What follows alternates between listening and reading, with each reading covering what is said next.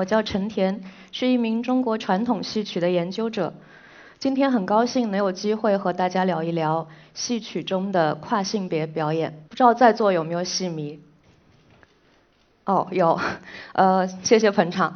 呃，不过不是戏迷也不要没有关系，因为我想我们都认识梅兰芳先生。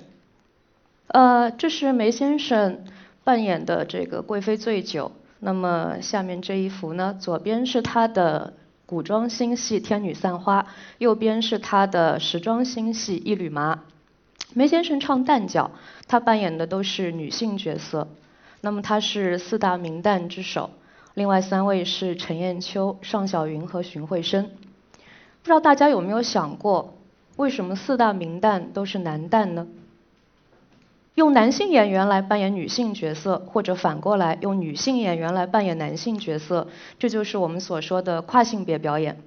在戏曲中，他们常常被称为乾旦坤生，乾指男性，坤指女性。应该说，跨性别表演并不是中国传统戏曲中所独有的，在古今中外不同的戏剧样式中，我们都可以找到案例。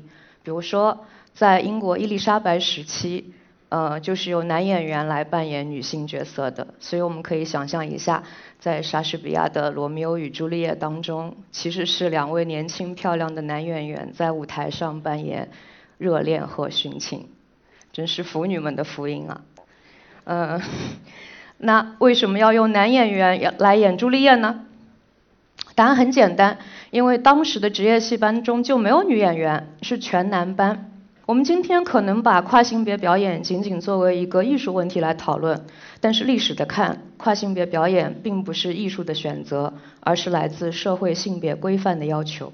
中国戏曲同样如此，特别是在明清时期，戏曲艺术中的性别隔离制度变得更加的严格，男女合演被认为是有伤风化的，所以当时的职业戏班和家庭戏班通常都采用全男班或者全女班的形式。我们可能读过《红楼梦》，会有印象，贾府当中的这个豢养的家庭戏班全都是女孩子，但是贾宝玉在社会上去结交的那些职业演员呢，就都是男性演员了。所以跨性别表演在当时是一个普遍现象。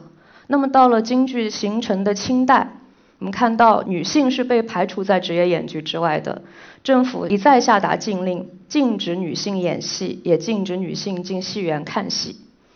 戏班里没有女演员，但是舞台上我们又不可能只演所谓的男人戏。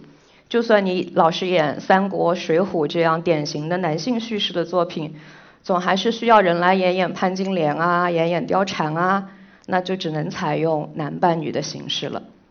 我们看这一幅图是同光十三绝，它描绘的是清代同治、光绪年间北京城里最有名的十三个演员，他们都是男性。但在这个图中有六位演员扮演的是女性角色。那我们看到左起第三位的这个面如满月的这一位叫梅巧玲，她是四喜班的班主，梅兰芳的爷爷。所以，呃，就是在这样一个性别隔离的环境当中，京剧就形成了男性演戏给男性看，以男性为中心的一个特征。这样一种男旦一统天下的局面，直到清末才开始打破。因为帝国的禁令很难在租界实行，所以呢，在上海、天津这些租界就开始有女演员登台演戏了。最开始还是男女分班的形式，到了民国之后，逐渐出现了男女合演的一个趋势。也就是说，男女男女演员各按其生理性别来扮演同性的人物。不过，在当时一般人的观念当中，讲到京剧的旦角，默认状态呢都是男旦，代表最高表演水平的也是男旦。所以，一九二七年《顺天时报》评选出四大名旦，他们都是男性，但我们就叫他们四大名旦，不叫他们四大前旦。那反过来到一九三零年，《北洋画报》评选出了四位女演员，呃，胡碧兰、孟丽君、张娥云和雪艳琴。他们反而被称为四大坤旦，这是当时的一个观念。当然，跨性别表演在很多地方戏当中都有。不过，像受众说到这个受众多、影响大，并且形成一种制度化演剧的呢，除了京剧的旦角之外，男旦之外，大概就属越剧的女小生了。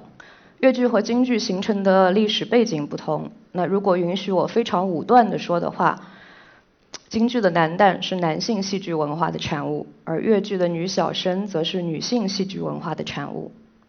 越剧是来源于浙江嵊县的地方小戏，最初它也是全男班演出。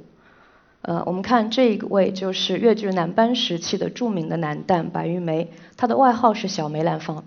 一九一七年，呃，越剧第一次进上海的时候就是全男班阵容，但是到了一九三零年代后期，我们看到一个趋势，就是全男班和男女合演的越剧开始消失，而代之以女子越剧一统天下的局面。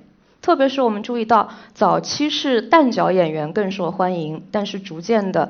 小生演员的地位就开始上升了。一九四一年最卖座的是越剧皇后姚水娟，到一九四八年最卖座的就是越剧皇帝尹桂芳了。一九四七年有十位越剧女女演员联合一演《山河恋》，轰动上海滩，她们被称为越剧十姐妹。那么这个当中呢，有三位女小生，三位女老生。这里我想说一下，去年一年。越剧十姐妹当中的最后三位姐妹范瑞娟、徐玉兰和傅全香先后离开了我们。嗯，越剧十姐妹从此只能在天上唱戏了。不过在人间，他们所开创的事业还在继续。那说回当年，女子越剧这个局面的形成，是跟当时大量的女性观众开始涌入剧场有非常密切的关系。我们今天如果有机会进剧场看戏的话，还是会发现，呃，京剧观众和越剧观众在性别构成方面的明显差异。如果按我前面所说，跨性别表演是来自社会性别规范的要求，那么我们就要问了：当这样一种性别隔离制度被废除之后，为什么观众仍然能够接受，甚至是偏爱钱旦昆生的表演呢？为什么钱旦昆生会成为一种艺术审美？我想，首先是对一种高难度演技的欣赏。一般说来，男扮女、女扮男，总是没有男扮男、女扮女来的方便自然。跨性别表演本身就是一种突破生理限制的困难而复杂的表演。那看过陈凯歌电影《霸王别姬》的朋友可能有印象，电影当中小豆子被他娘卖到科班学戏。唱思凡当中的小尼姑，那那一句“我本是女娇娥，又不是男儿郎”这个台词他总是念反，直到他师兄用烟袋捅了他的嘴巴，他流着血才终于把这个台台词念对了。这里是一个关于身份迷失、性别错位到性别认同的隐喻。当然，电影有它要表达的主题，不过我从研究者的角度来看呢，我觉得这里可能是夸大了性别认同的重要性。会让人误以为，好像只有本身女性化的男人才能做一个合格的男旦。我觉得不是这样，因为我们中国传统戏曲当中这个跨性别表演，它不要求你进行心理体验或者性别认同。戏曲演员不是直接化身为剧中人物的，这是中国传统戏曲表演的一个根本特征。在演员和人物之间，我们有角色作为一个中介。那我这里是用的是角色啊，呃，经常会有会这个跟角色会混同混淆起来。角色是指这样作为一个中介性质的意义，角色呢其实就相当于我们指的人物，我们用的术语应该是角色。角色就是我们说的生旦净末丑。那从角色和人物的关系来说，它是对人物的一种分类。生旦净末丑就代表不同类型的人物，包括性别、身份、性格等等。从角色和演员的关系来说呢，它是对演员的分工。戏曲演员进到科班学戏，在学了一两年基本功之后，他就会被分配角色，根据他的声音和形体条件，然后去学习这一门角色的一整套表演技术。性别并不是分配角色的重点。能不能突破生理限制，去熟练掌握灵活运用表演技术才是重点。所以跨性别表演的魅力可能就在于，观众在看梅兰芳表演的时候，不会忘记他是男性的事实。就像我们今天如果看毛维涛或者王佩瑜表演的时候，我们也不会忘记他们是女性。实际上我们看的就是男人如何演女人，女人如何演男人。有时候，演员的舞台形象和真实形象之间差距越大，反差越大，越是能够显示演员的能力。那这里我想以四大名旦当中的陈砚秋先生为例，就是陈砚秋年轻的时候演出《牡丹亭》，欣赏一下是不是非常美？这是我最喜欢的剧照之一，真是美。但是陈先生性情豪迈，很年轻就放飞自我了，大块吃肉，大碗喝酒，而且是碳水化合物爱好者。江湖上流传很多他饭量怎样怎样大的传说，所以呢，他三十多岁的时候就大大的发福了。当时就有人笑话他的是无锡大阿福。可是陈先生上到舞台，跑起圆场，舞起水袖，完全是另外一种形象。陈先生个子很高，非常魁梧。如果你在后台看到她的话，你会发现她的裙子太短了，因为她的裙子大概离脚面有两寸，是吊在上面的。但等到她上到前台来的话，裙子就刚好落在脚面上。为什么？因为她始终是在舞台上是存着腿走台步的，就是半蹲着，腿不伸直。你们想想有多难？要是让我现在给你们这么半蹲着讲二十分钟，我吃不消。但是陈先生可以。他在舞台上跑圆场，我们看单脚的圆场，按标准来说呢，不管你跑多快，你的鞋子都不能露到裙子外面。我们今天进剧场去看一下，绝大多数演员做不到。但陈先生存着腿跑圆场，不但不露鞋面，而且能跑出花样，而且还能使人觉得这个无锡大阿福的体型都透着轻盈妩媚。这不是靠心理体验或者性别认同，就是完全是靠更加熟练的掌握、更加灵活自然的运用旦角表演技术，才实现了我们戏曲当中表演的最高理想——传神。那么，除了演员的演技之外，我们在欣赏钱旦昆声的时候，是不是还有更深层的心理动因呢？我想是有的。我们常常会以为异性相吸，男观众更偏爱看女演员，女观众更偏爱看男演员。但是以男性为主体的京剧观众好像更能欣赏男旦，以女性为主体的越剧观众更加偏爱女小生。这个事实可能给我们提供另外一种思路。正是因为两种性别同时存在于演员身上，跨性别表演实际上展示了一个理解和认知异性的过程。钱旦昆声可能分别塑造着男女观众心目当中理想的异性形象，在这一方面，越剧的女小生可能是一个很典型的例子，而越剧《梁山伯与祝英台》可能是典型中的典型。《梁祝》是越剧的经典剧目，看过越剧《梁祝》之后，再看其他剧种演绎，可能会觉得有点怪。我自己过去看京剧和川剧的《柳荫记》，都是男演员来演梁山伯，虽然演员技术很好。还是会觉得有点别扭，为什么会觉得别扭呢？我认真想过这个问题啊。《梁祝》当中最有戏剧性的情节设置在于，梁山伯和祝英台同窗三载，而梁山伯不知道祝英台是女扮男装。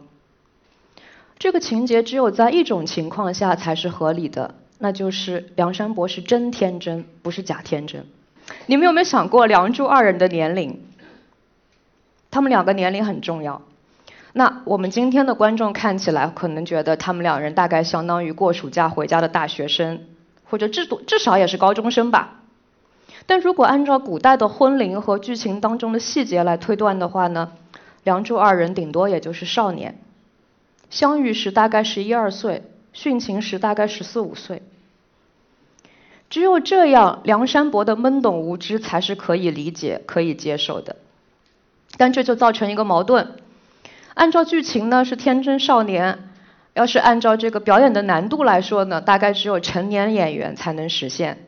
所以我们想象一下，看在舞台上看见成年男子扮演梁山伯，跟人家姑娘同吃同住三年，硬说我不知道人家性别，这只有两种可能啊。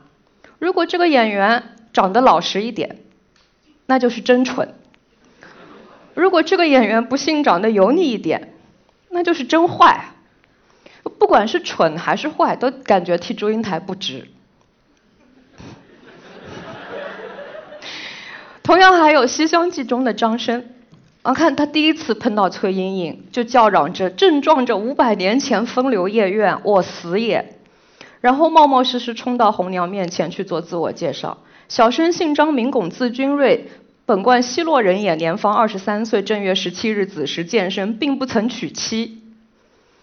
就这样一种疯魔的状态，你写成文字是非常有趣也非常美好的，但是扮演在舞台上是非常困难的。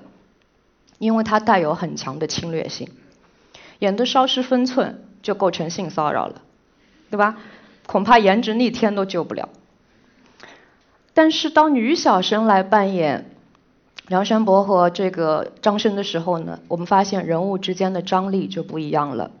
一方面，因为演员都是女性，所以他们在表演上风格可以更加亲密自然，没有什么拘束。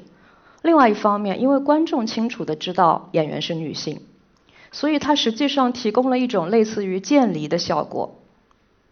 两性关系当中那些带有侵略性、攻击性、威胁性的成分就被屏蔽了。梁山伯不是呆傻或者腹黑，他只是温柔敦厚；祝英台呃这个张生他不是色中恶鬼，他只是热情率真。他们的追求当中情感的色彩要远远超过肉欲。它能更令更加令女性观众感到安全。不仅如此，我们看到舞台上的梁山伯和祝英台是一男一女两位主人公，但他们是由两位女性演员扮演的。